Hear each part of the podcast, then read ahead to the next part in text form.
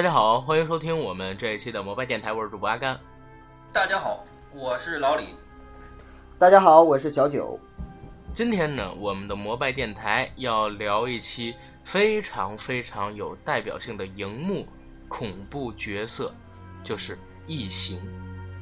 对，这是我相信是很多八零后和七零后，乃至一些九零后的童年噩梦。不能说是童年噩梦，我应该是我的童年偶像。我的童年偶像异形，对他唤醒了我的整个童年。是吗？那应该是不是我的童年迷哥呀？你你们都挺重口味的哈，我就记得那个时候，我是我是看了之后，真的是很不敢看这个异形系列的。嗯，哎呀，其实其实严格来说叫少年迷哥，青春期迷哥哈，因为那个寓意太太明显了哈。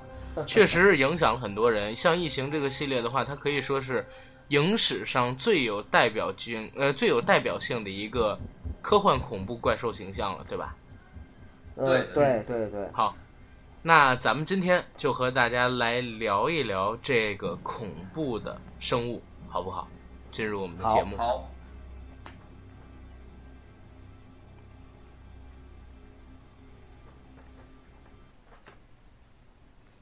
好其实做咱们这一期节目的缘起非常简单，就是呢，在六月十六号，由雷德利·斯科特执导的《异形契约》就要在中国大陆上映了。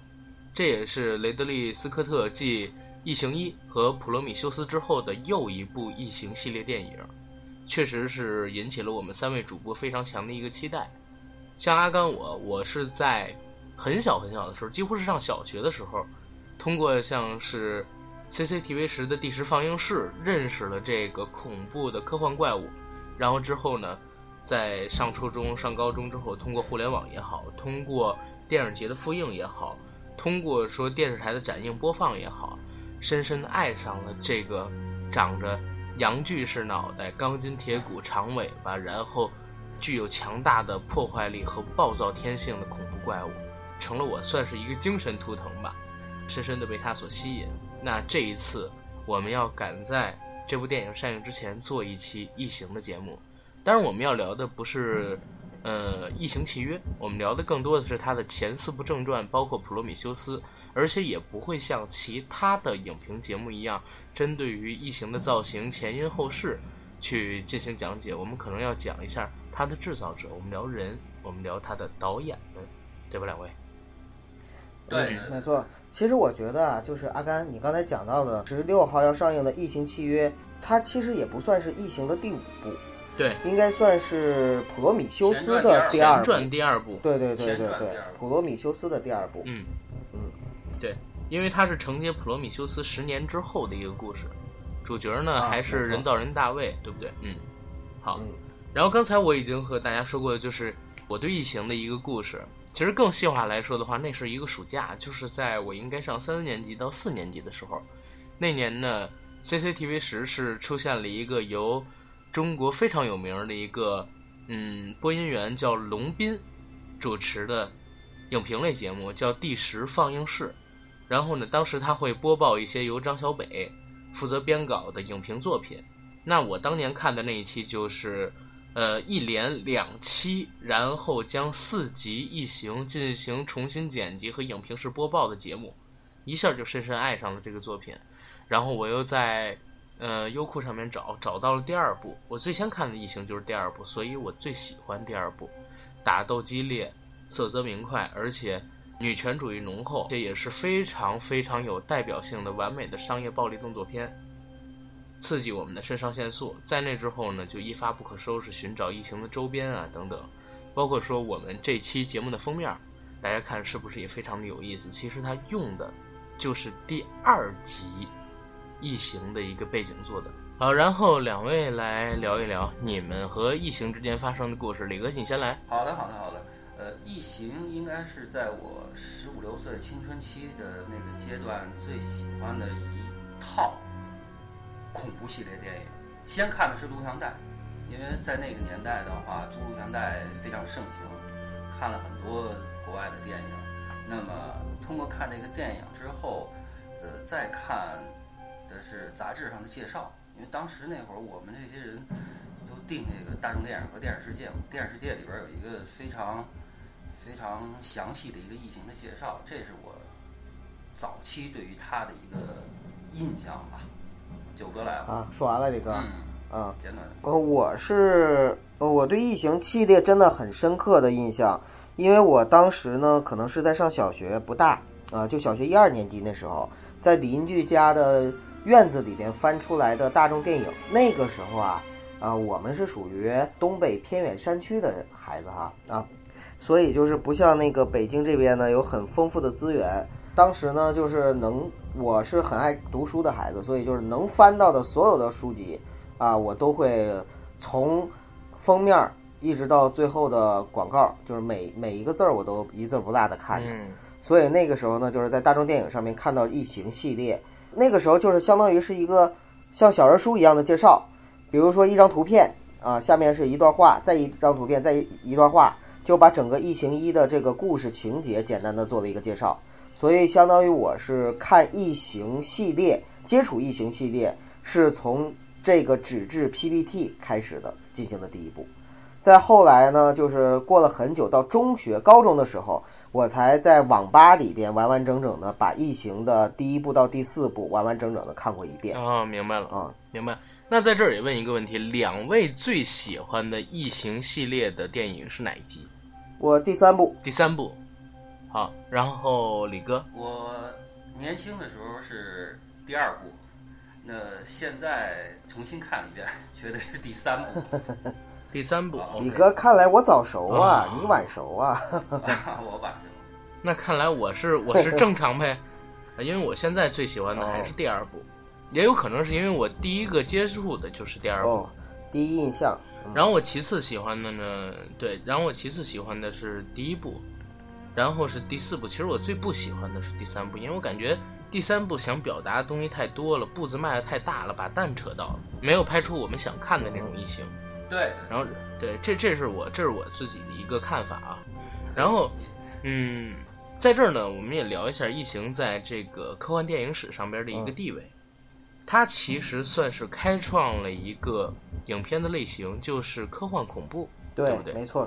而且呢是。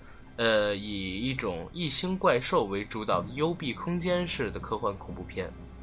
对对。我们再看整个《异形一》，因为《异形一》是开山之作嘛，雷德利·斯科特其实是营造了一个非常具有幽闭恐惧症观感的飞船造型，然后在这个飞船造型里给你放置了一只具有强大杀伤力还有暴力嗜血天性的异星怪物，而这个异星怪物呢。就是逐个的把船员们进行虐杀，分别击破，这是他所做的事情，不讲任何理智，不讲任何情感，不讲任何道理，就是为了杀掉你们，吃掉你们，把你们当做肉粮。他成为了就是整个影响了八十年代恐怖片基调的一个电影，也成了这个影片类型的开山之作，在全球影史都有非常伟大的一个地位。那之后呢，像是《异形二》，他的导演是詹姆斯卡梅隆。然后给它赋予了一个明快的，然后完美的商业动作片，这么一个风格。再之后呢，就是达芬奇。再之后呢，就是让皮尔热内。每一个导演其实都赋予了异形系列不同的一个影像风格，那也使得这个电影独立于可能说世界上非常多的主流类型片，对不对？才造就了它在影史上的一个伟大地位。这也是。其他的所谓的怪兽片，所不能具备。然后两位有什么要补充的吗？聊一聊你们知道的异形在这个影史上有什么不同的地方？呃，我想接着阿甘刚才的话，因为我跟阿甘的观点有些不同，呃，不是说对异形的历史影史地位有有意见，而是就是因为可能是个人的一个观影的感受。呃，一会儿我们也会聊到导演，对吧，阿甘？呃，就是这个异形，它这个我之所以不喜欢。第一部、第二部和第四部，啊，或者说我更喜欢第三部，原因可能也是因为我更喜欢就是，呃，大卫芬奇他的整个的这个导演风格，所以就是更喜欢第三部。雷德利·斯科特呢，他的整个就是他是一个非常牛逼闪闪的人物，但是在他整个的一生中拍的所有的电影，其实我都是属于一种观呃就是呃感受无能的这样的一种状态。我看过他很多电影，但是真的没有一部让我觉得触到了我的 G 点。呃，所以就是异形的系列，我更喜欢的是第三部。我要补充的就是这个。银翼杀手也不行吗？不行，银翼杀手、火星救援、末路狂花，这些我我都无感，真的都无感啊！包括黑鹰坠落，其实我还看完了，但是看完了之后也只是觉得嗯，just so so 吧。好吧，其实我最喜欢的雷格德利不雷德利斯科特的电影就是《末路狂花》。嗯。这这个这个还是很不错的，我我可以跟大家讲一下，呃，雷德利·斯科特的一个生平，好吧？因为咱们反正讲电影嘛，我就现在讲一下直接进入导演特区吧。我不太同意，就是九哥你的观点，嗯，因为像是《异形》这个戏里边，我最喜欢的导演就是老雷雷德利·斯科特，嗯，异形之父，他对异形之父，而且他也是我就是几乎所有的欧美导演里边能排进前五的一个导演吧。我对他反正是非常的崇拜，因为如果你对他有了解的话，就是他有非常多的电影类型都有过涉猎，而且都拍出了其中的经典之作，嗯，对不对？像是你说《异形》，算是他的成名之作吧，对不对？然后《异形》之后呢，嗯，他还拍了非常非常伟大的科幻动作呃科幻电影，也是无论怎么排，任何排行榜里只要是列科幻电影都会排到前三名的《银翼杀手》。之后呢，女权系列的它有一个非常有名的电影叫《末路狂花》，还有就是什么《角斗士》、《汉尼拔》、《黑鹰坠落》，我最喜欢的《火柴人》，然后还有咱们聊《加勒比海盗》那期的时候，捎带说了一嘴的开花演的是《天国王朝》，然后呃，莱昂纳多·迪卡普里奥的《美国黑帮》《谎言之躯》，然后像是他和那个角斗士的演员罗斯克劳二次合作的《罗宾汉》。还有就是《普罗米修斯》也不错，嗯，《火星救援》马特·达蒙拍的这些，他几乎啊就是拍出了各种类型的电影。如果要论美国当代涉猎广度最广的电影导演，老雷是算一个的。比他更强的是谁？比他更强的是马丁·斯科塞斯。比他们俩都强的是已经死了的，呃，库布里克，斯坦利·库布里克，他们都是属于就是涉猎的影片类型多，而且都有经典作品傍身的。像是我刚才不是说老老雷他本身电影履历很牛嘛，对不对？然后我们也说一下这个他拍异形电影的一个节奏，就是在拍摄异形之前，他并不是一个很有名气的导演，而且他年龄很大了，老罗老雷 老罗。罗永浩了，老雷今年快八十岁了。然后呢，嗯，像是《异形》在七九年的时候，然后上映的，也就是说，这部电影七七年拍摄的时候，正好是四十年前。也就是说，他当时已经年近四十了，才拍出了《异形》。《异形》这部作品其实带有了他很深的一个个人情感，因为老雷当时只是一个简单的。嗯，在好莱坞郁郁不得志的一个接近中年的人，所以当时他想做一些创新性的东西融入到这部电影里边。在接触到剧本之后，就把恐怖、悬疑，然后恐惧的怪物，还有自己对于异性生物、异星生物生殖崇拜的一些幻想融入到这个角色里边去了，最终创造出了这么一个让人感觉到恐怖，但是又崇拜的，类似于图腾一样的。怪兽角色，当年我们可以聊一下，就是好莱坞它的一个整个制度。现在大家都知道，好莱坞是制片人制，对吧？对对对，现在叫做制片人制，也就是说制片人一人独大，其实掌握了整个电影绝大部分的权利。制片人中心制指的就是这个，包括说我们说到奥斯卡奖，奥斯卡奖最佳导演奖是给导演的。最佳影片奖是需要让制片人上去领的，所以好莱坞从现在来讲的话，就是制片人中心制。但是在上个世纪七十年代的时候，像雷德利·斯科特这样的导演还是能把控电影的一个主导权的，所以当年我们能看到非常有电影导演个人风格的电影出来。而现在呢，除非是导演自己成为这个片子的联合制片，或者说独立制片人，否则的话就要被牵着鼻子走，受到预算也好，受到制片公司的掣肘，没办法发挥出自己最伟大的风格。这和欧洲，这和华语甚至说这和印度电影都是属于不一样的一个制度，好莱坞的制片人中心制。那雷德利·斯科特他其实拍摄的第一部《异形》，就赋予了《异形》非常多的情感，甚至说是宗教意象。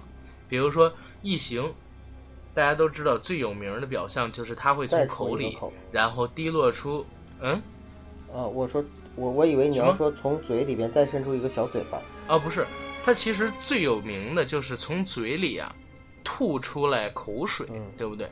口水是粘液。那个粘液非常的恐怖恶心，但是呢，在雷德利·斯科特的构想里边，异形吐出来的粘液是最纯净的纯净水，可以喝的纯净水。因为异形代表了极致的邪恶、极致的暴力、极致的癫狂，而它呢，对应的就是他从从他的嘴里诞生出了极致纯净的水。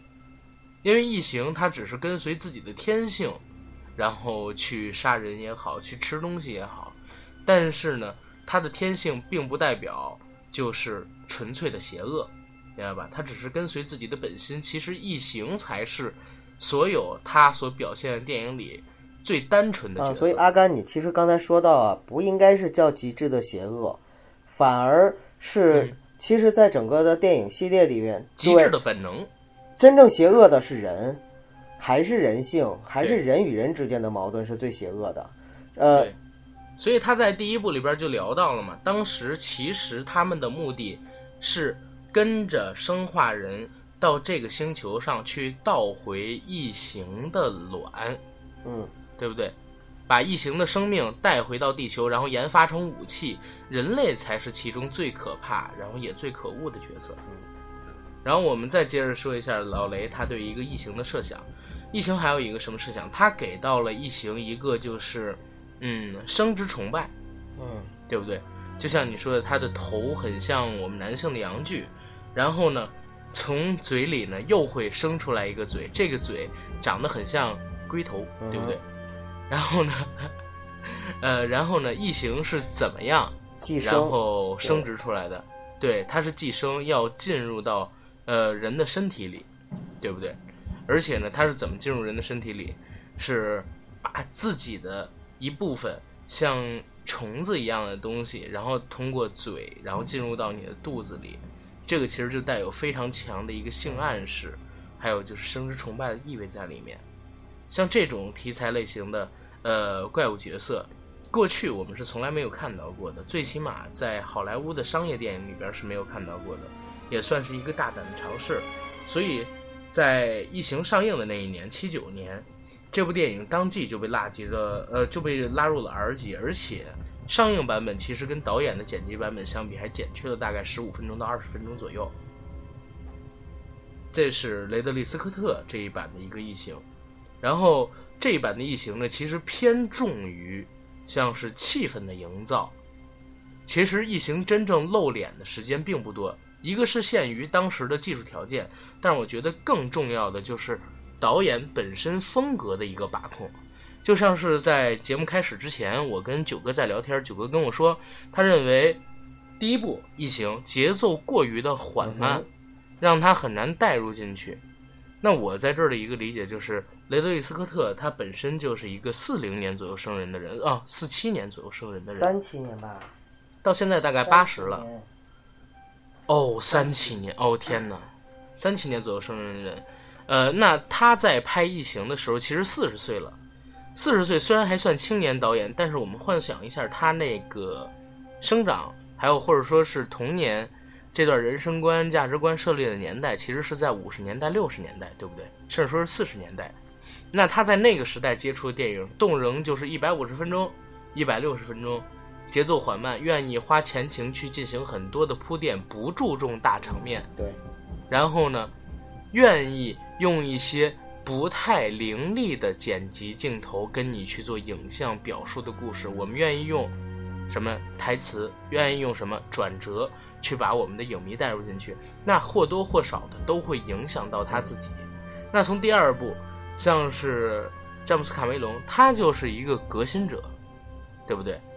他就摆脱了像是雷德利·斯科特那种电影的传统的影像风格。纯粹的带入，在未来大行其道的这种明亮、快速、剪辑节奏感也足够强的这种商业电影的风格，詹姆斯卡梅隆现在应该算是呃全球最知名的导演之一，同时呢也是近二十年来在票房上最成功的导演之一，这应该没错吧？对对对。因为《泰坦尼克号》如果我没记错的话，北美是九七年上映，大陆是九八年上映的，到今年也正好是二十年。那《泰坦尼克号》当年上映是有十八亿的一个票房，然后呢，如果算是复映，应该累计有二十二亿左右。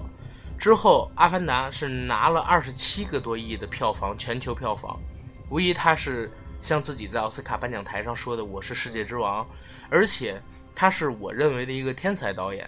这个天才导演在于哪儿，并不是说他对艺术上的探索。其实，詹姆斯·卡梅隆他做的所有的电影都是主流的商业电影，而不是艺术片，对不对？他的天才在于哪儿？在于他真的知道观众需要的是什么，而且他勇于对电影业做出革新，而且他也确实革新成功了。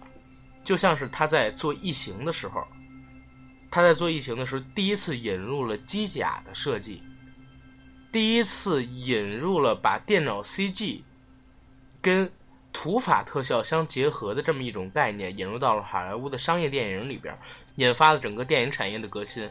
那之后，泰坦尼克号大规模的使用电影特效，对不对？嗯嗯。然后呢，大成本的影片，当时一点八亿美金的成本是史上最贵的影片，也是整个电影产业的革新。再之后呢，阿凡达三 D 电影被他打开了，对不对？我他可能不是第一个使用三 D 电影的人，但他是第一个他真的是把三 D 电影推广开来的人。三 D 电影的始作俑者。对中国观众，哎。也不是，也不是中国观众接触的第一个三 D 电影，其实是《地心历险记》，比他早一年，零八年的时候上映的。可是中，但是第一个大规模是他，但是真的没有没有把这个三 D 推出去，是阿凡达把它第一个被大众所接受的就是，没问题，可以录这个，那可以录这个。中国观众第一个接触的是叫《枪手哈特》啊，我看的第一部三 D 啊，不是我我。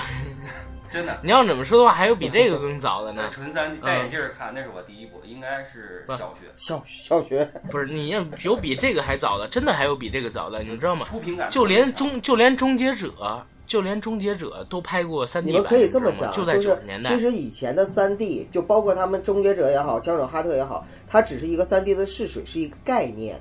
但是到了阿凡达的时候，是真正起到了一个普及和推广这样的一个效果。嗯，对对对，其实我我我是这么考虑的啊，呃，刚才你们一直在聊三 D，我觉得詹姆斯卡梅隆啊，刚才阿甘也说了啊，他是最懂得这个观众需要什么的。我这么多年我看了电影之后，我觉得詹姆斯卡梅隆追求他最大的追求就是把技术达到一个极致。那刚刚我可其实不是啊，我们刚像是那个，你像我们刚刚刚说那个就是《终结者二》，其实《终结者二》不是一个三 D 电影。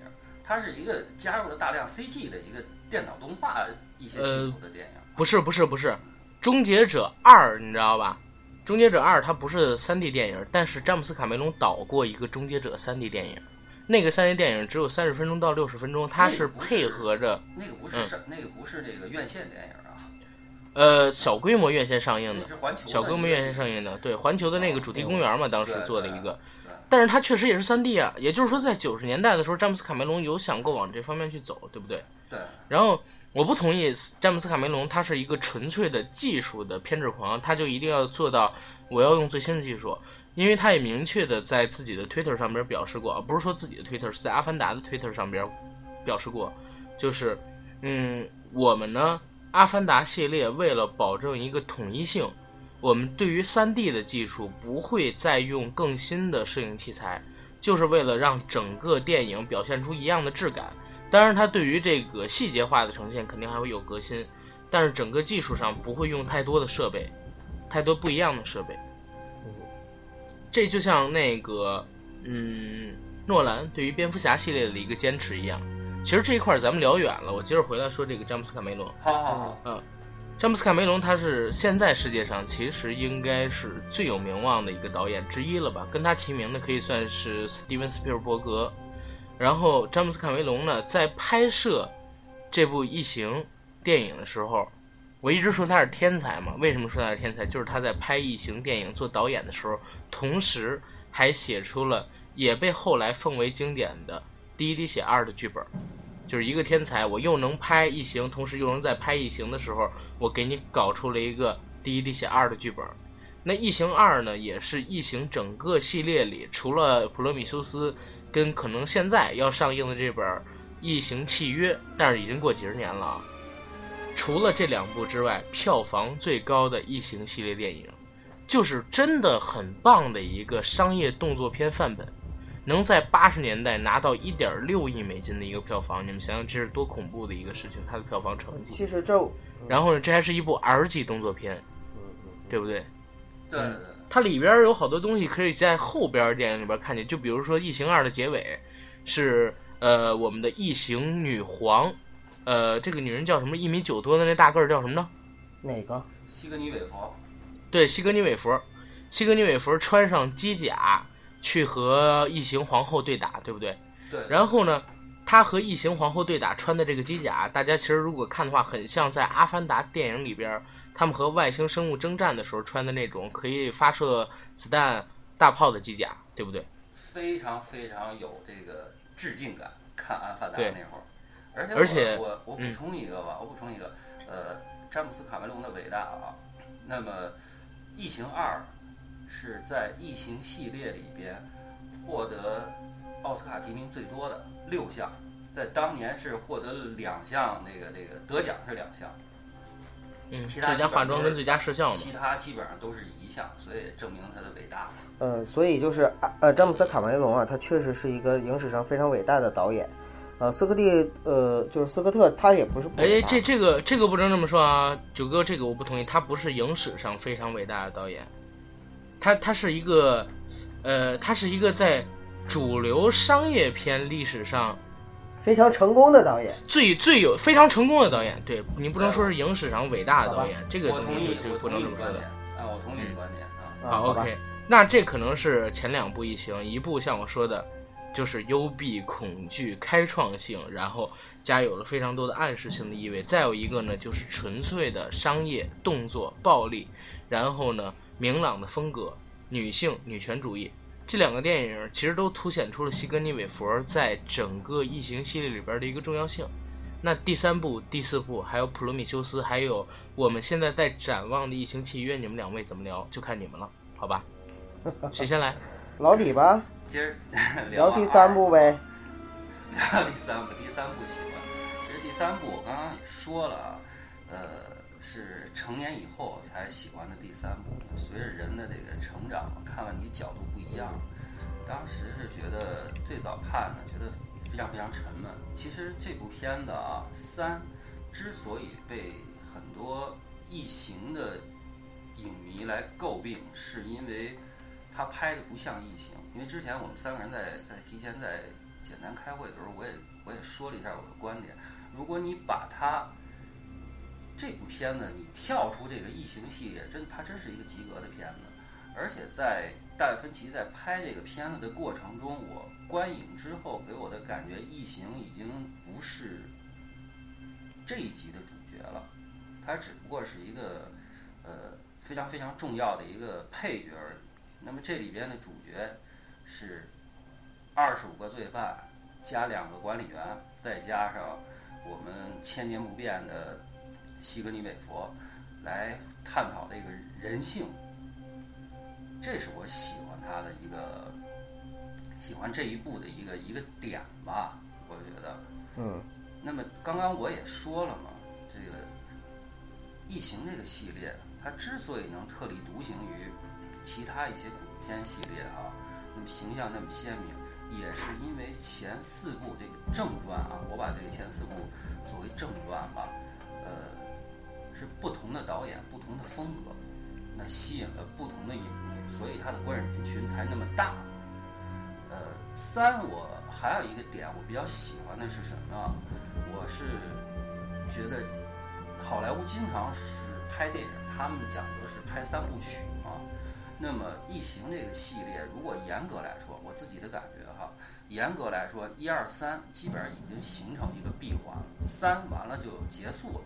因为西格尼韦佛已经葬身了，哎，就哎叫叫成人了，我觉得是吧？应该叫成人嘛，因为那个宗教色彩比较浓，叫成人了。那么他已经结束了啊。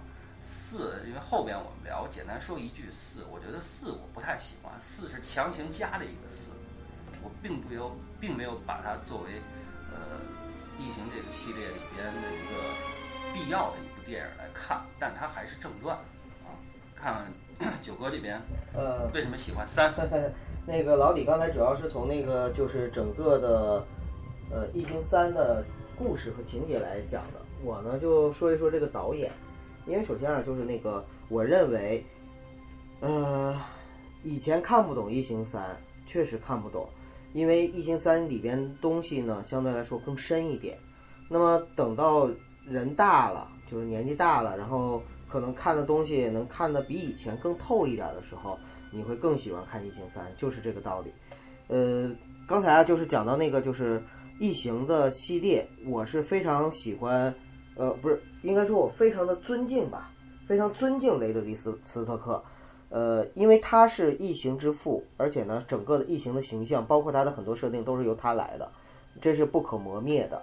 呃，但是他的影像风格我确实不是特别喜欢，这是我个人的一个观影的喜好。你像同样是很长的一部电影，就比如说詹姆斯卡梅隆他拍泰坦尼克号，我就可以完全的看进去啊，从一开始看到最后啊。就是，所以我就是说，这个影像风格的拖沓，这是我，嗯，就是可能这个节奏感是跟我的频率、个人的观影频率是没有办法，呃，融合在一起的。比如说我，我前两天的时候呢，为了做这个节目，也做了功课，然后呢，在爱奇艺上面呢，也是看了《异形》的前几部。在看第一部的时候，因为我是开着弹幕看的啊，就是看第一部的时候呢，有大概是三分之一的网友呢是看了《普罗米修斯》之后来看的《异形一》。那么我知道他们一定是九零后甚至零零后的孩子，啊，就是以前肯定没有没有没有，就是说，那就是伴着小的时候没看过《异形一》嘛，呃，然后呢，还有三分之一的呢，就说说这个怎么还没出异形啊？怎么还没出怪物啊？然后从前面刚开始，呃，五分钟就开始前方高能高能预警，结果预警到了后边四十多分钟的时候还在高能预警。所以说，就是这个是整个节奏上面的一个，确实是，呃，可能我个人观观影上面呢感受不是特别好的一个地方，呃，但是对大卫芬奇这个导演本身来说，我是一见钟情的，因为大卫芬奇这个人呢是最早是我的，呃，就是我相当于是我的最好的姐姐，呃，我高中同学，他推荐我看的《搏击会》，然后看《搏击会》的时候呢，就让我深深的记住了这个神奇的男子。啊，并且深深的记住了他的名字，叫大卫芬奇。后来呢，又看了他的《七宗罪》，好像好像搏击会是很多七零后、八零后，就是整个世界观、人生观都有颠覆的一个特别重要的电影。没错，就是他对我的对我的这个影响，可能也像哎，阿甘，我们之前聊过什么？我比较老了，就是年那年纪大，记性不好。我们之前聊过的电影有什么来着？呃，加勒比海盗，呃，啊，呃，他对我的搏击会对我的这个整个的影响，可能跟猜火车对你整个世界观和人生观的构成的效那个重要性有的一比吧，啊，所以就是可见你就知道我为什么喜欢第三部了。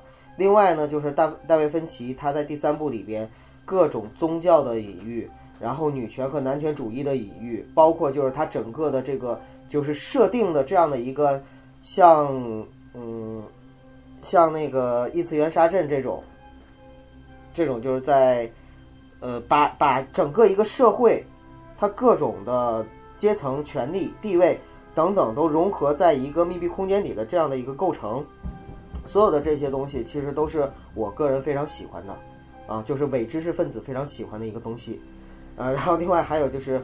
我想说，异形啊，异形里边就是从嘴里边伸出嘴，呃，然后呢，就是那个抱点虫抱住人，呃，从而就是把这个把这个自己，就是相当于把卵下到那个通过人的口下到下到他的肚子里边寄生，繁殖啊繁殖，嗯，这个真的太太像口交了，你知道吗？不是，但三里边没有抱脸虫啊，没有，我我就是突然想到了这一点。因为我有画面感了，你知道吗？三里边其实最遗憾的就是没有抱脸虫对对对，因为什么？因为就是为什么大家觉得三，而且三确实票房是最不好的，对吧？啊，就整个来看的话啊，整个来看，就是就是因为他其实是相当于大卫芬奇拍了一部，是他大卫芬奇的第一部电影，他的处女作，啊，他拍了一部，而且这部电影其实是，呃，大卫芬奇丧失了最终剪辑权的电影，因为他按理说拍完样片之后。然后片方看，我操，你拍的他妈这是什么呀？这他妈是异形吗？连连片方都这么说，对吧？对，然后又逼着他补拍了一些片段，你知道吗？又逼着他补拍了一些有关于异形的，这什么？最开始他的设想是拍一个纯意向性的宗教性的电影，甚至可能没有异形出现。呃，有异形出现，但是篇幅很少。后来又补拍了好多镜头，然后又重新给剪了一遍，找了个剪，因为呃，像在好莱坞。你跟着这种大片场拍这种大 IP 类型的电影，你是没有最终剪辑权的。最终剪辑权是让那个片方有的，然后片方找了一个剪辑师把片子重剪了一遍。嗯，所以你看，所以最后大卫芬奇就是拒绝署名，承认这部电影是他的第一部电影嘛。然后，但但但是，我觉得这可能也是因为自己拍砸了之后，然后给自己找的说辞。因为你瞧，在搏击会红之前。他一直也把拍过异形这件事当成人生的一个很精彩的履历。拍完了搏击会跟七宗罪之后，他开始拒绝承认其那个异形是自己的第一部电影，可能也是自己觉得自己当时拍的太烂了。所以我们可以想象，如果大卫芬奇没有就是按照他的剪辑的方式出个导演剪辑版的话，那可能这个异形会骂得更惨。为什么？因为就是它不符合异形整个的这个系列的一个。呃，一个一个一个一个传统，或者说一个对整体风格，对对对对，嗯。哎，那我我插一句啊，我看那个《异形三》哈，大卫芬奇导演那个是两个时长的，标准时长一百一十七分钟，还有一个导剪版是吗？还有一个是一百四十四分钟，你看的是哪？一百四十五分钟。我看的是，我最近看的是一百四十多分钟的。我想问一下，那是导演剪辑版吗？这个电影是没有导演剪辑版的，只有加长版。我觉得就是把以前的加长加上了，对，嗯，非常爽看。因为他没有最终剪辑权的那个加长版，当年就是弄出来，就是因为呃，大卫芬奇拍这个拍火了，然后片方想用他的名气赚点。因为大卫芬奇你知道，他火不是在影院火啊，他每一部电影几乎票房都不太好，对，就是在碟片。呃，DVD 租赁跟 DVD 销售这个市场上，它卖的特别火，所以就是当时搏击会跟《青龙队》一出来，他立刻这个片方啊就把这个电影给做了个加长版，就是假借着哎这是这是那个有可能啊是导演剪辑版，让他们这群影迷去买，你知道吧？但实际上没有导演剪辑版《异形三》。你刚才形容这个特别像那个，嗯嗯，前两天那《大话西游》哈，加长的那个。呃，我们都欠大卫芬奇一张电影票吗？呃，我觉得应该不欠大卫芬奇一张电影票，就是我们从已经从很多地方支持过他了。对对对，嗯，而且大卫芬奇也并不是说小的时候被我们就是就是带带给我们童年非常非常重要的这个影响的，没有对，因为大卫芬奇的电影不适合小孩看。好了，我们说完第三部，再说第四部吧。嗯，这部李哥你来。第四部啊，第四部从哪儿开始的？第四部我我只谈我的观影感受吧。第四部又换了一个导演，就跟上次聊那个什么似的，总在换。我就给他定义了一个这个基调啊，这个系列叫什么？呃，铁铁打的雷普利，呃，流水的导演，嗯，所有导演都是 呃让皮埃尔热内啊，法国导演。那么我刚才我在谈三的时候，我也强调了一下我的观点。觉得前四部里边，我最不喜欢的是第四部。当然，如果说换一个角度说，我要看商业大片，我抱一个看商业大片的这个这个 观影的一个角度看，第四部拍的挺好的。但是我要作为一个异形系列的一个影迷啊，我觉得第四部首先从从这个立意来说，就是一个很牵强。我们要硬硬的把这个主角去复活嘛。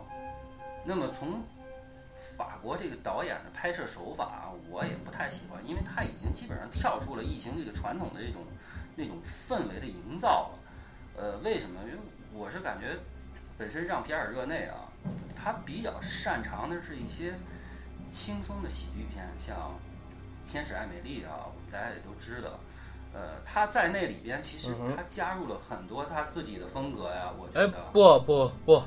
哥，哥，你听我说，你听我说，这不是让皮埃尔热内他他不单单擅长那种我们说的明快啊，或者说轻松幽默的喜剧电影，他早期很多电影都是具有深刻的这种社会哲思啊在里边的，包括他对这个呃。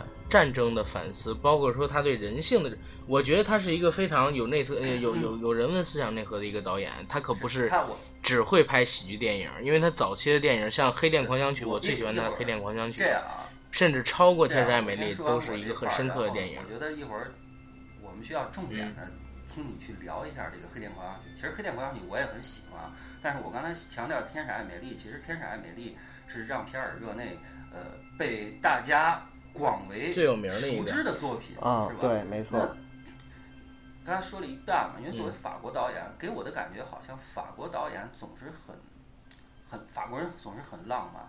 那么在这部戏里边也有很多的表现，因为他加入了一些轻松搞笑的一些元素，还有一些像什么像我们在《异形正传》的一二三里边完全没有看到的一些呃软情色的一些。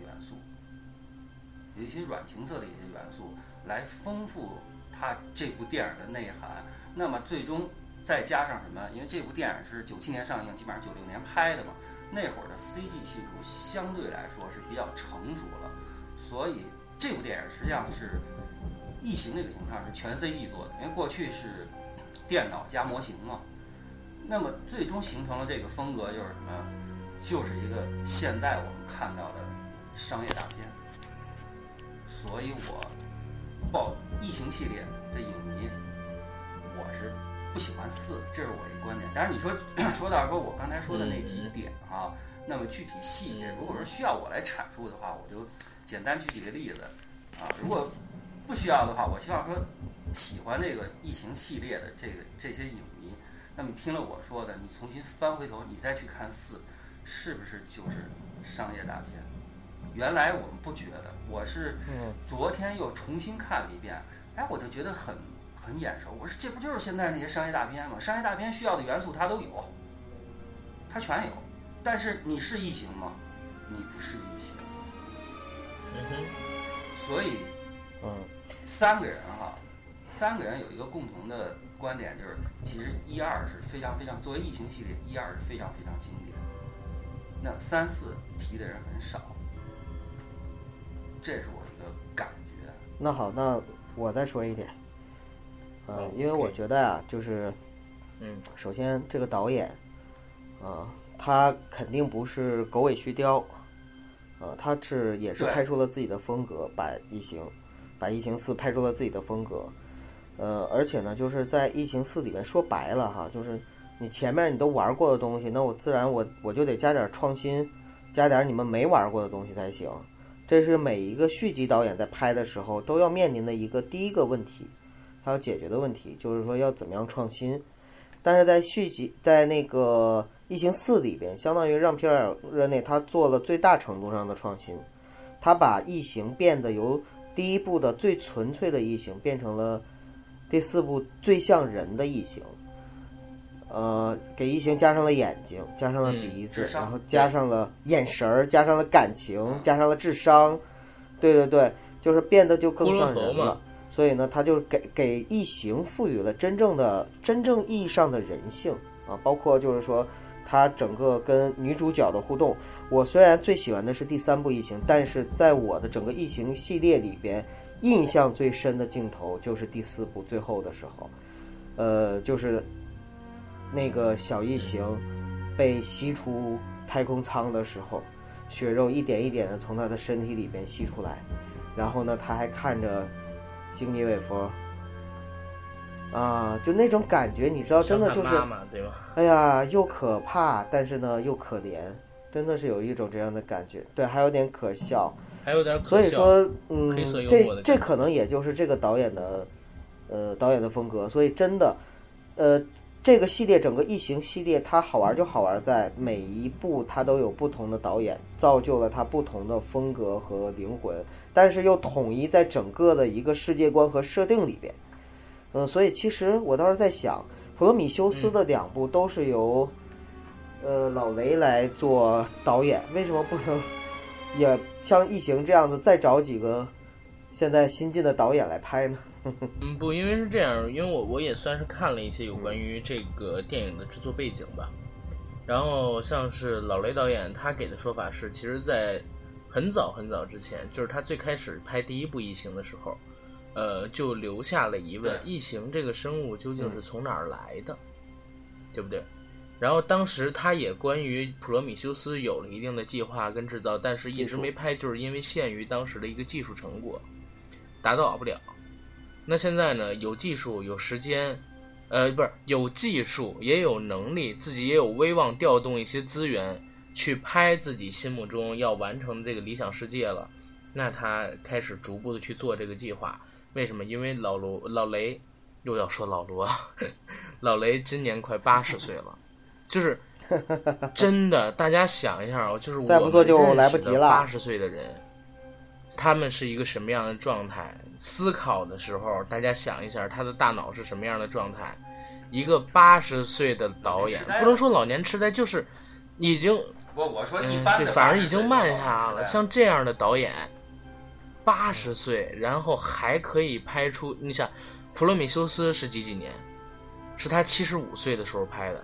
然后呢，《火星救援》是他，嗯，《火星救援》呢，是他七十七岁的时候。拍的东西，那我我们现在看到的是他七十九岁、七十八岁开的东西，这这都不像是一个老人在拍。包括说像是去年大热的那个乔治·米勒那个《疯狂的麦克斯》，乔治·米勒也是八十多岁的导演啊，老骥伏枥，志在千里。现好莱坞这一批奠定了整个好莱坞风格的二十世纪七十年代成名、六十年代成名的这些大导演们，至今还有一颗。呃，向上拼搏奔去的一颗心，对不对？这个真的很男人的，嗯。啊，那我能不能这么理解，阿盖？嗯，就是说句不太礼貌的话，也就是说，对于像这样的老老导演来说，他们只要把这个电影能够拍完，反正我觉得啊，如果按很成功。老雷这样，就是五年来一部 异形，真的，普罗米修斯到现在五年。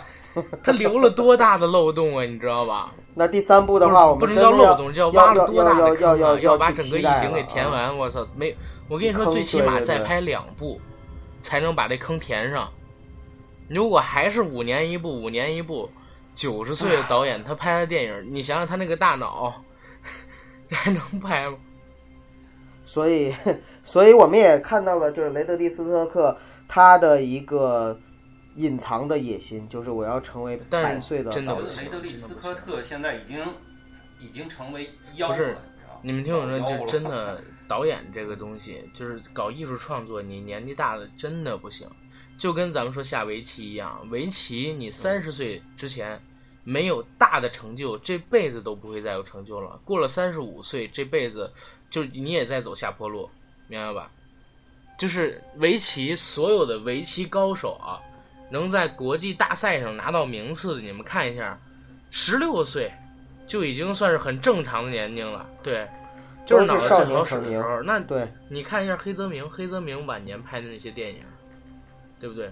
他最后的那两部电影，我我们能说什么？那你看看现在，科波拉拍出《教父》的科波拉，他还活着呢。他现在拍的是什么？对不对？他现在拍的是什么？那那阿甘，你还期待《异形契约》这个？我当我当然期待啊，因为这个片子，北美的影评什么的影评早就出来了，对不对？还是不错的，还是很不错的，很不错的。而且的话，之前有朋友应该已经在中国电影资料馆里边看过他的点映了。我这边看到了他们在朋友圈剧透的影评，嗯，反正应该还是不错。我准备明天去看。嗯，我也打算找机会去看。哎，等会儿，等会儿，等会儿，你们俩是不是给我聊远了？我不是说要聊一下第四部的《让皮尔与热内》吗？对呀。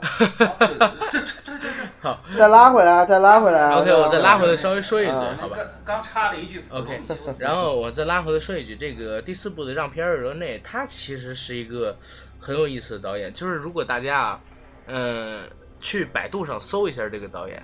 他自己导演的片子很少，真的很少，但是每一部都很有风格。他的风格是什么？怪诞、黑色、疯狂，然后呢，幽默。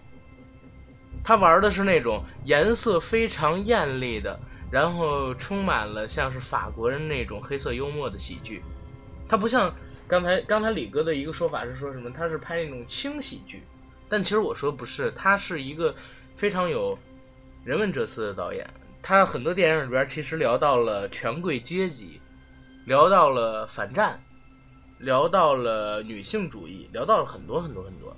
我最喜欢他的电影是他九一年的处女作，应该是《黑店狂想曲》。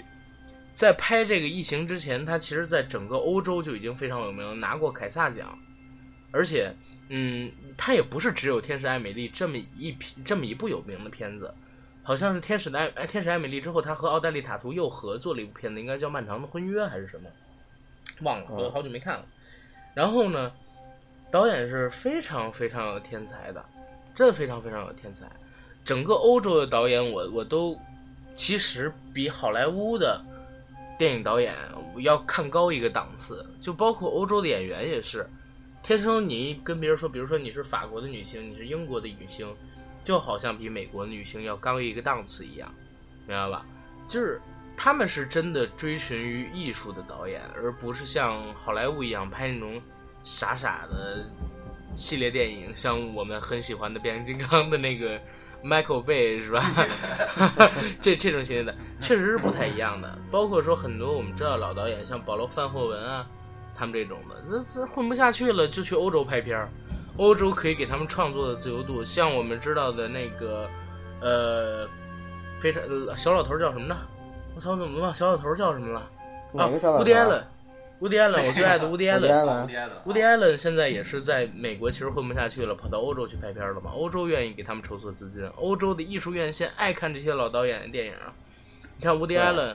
然后还有那个保罗·范霍文，还有我刚才说到的，像是乔治·米勒跟这个雷德利·老雷，他们几个人都是七十岁、八十岁，充满了热情扑在这个上面。导演这个职业真的是很奇怪的，就是他们是完全把自己想象中的世界展现给我们，就像是画家一样。梵高一样，我看到的天空，我看到的星空就是流动的时间，我要把它画出来给你们。那他们眼中的世界是这个样子，我就要拍出来给你们。所以也是非常感谢这几个导演赋予了《异形》前四部，包括说现在整个世界观它的一个构建，而且呈现出来不一样的一个风格，给我们影迷带来了满足，对吧？嗯嗯，好吧，说得好，啪啪啪啪啪啪啪啪鼓掌。嗯嗯，那在这儿呢，咱们就。呃，期待一下明天要上映的这部《异形契约》，好吧？然后呢，也跟大家做一个预告，然后我们下周会做《变形金刚》系列的影评给到大家。然后这个是一个卖情怀的，对，呃，节目了，卖情怀的。然后我们就要开始还债了，还我们香港电影系列的债了，好吧？请大家期待吧。那今儿就聊到这儿，谢谢大家。好的，好，谢谢大家，再见，拜拜。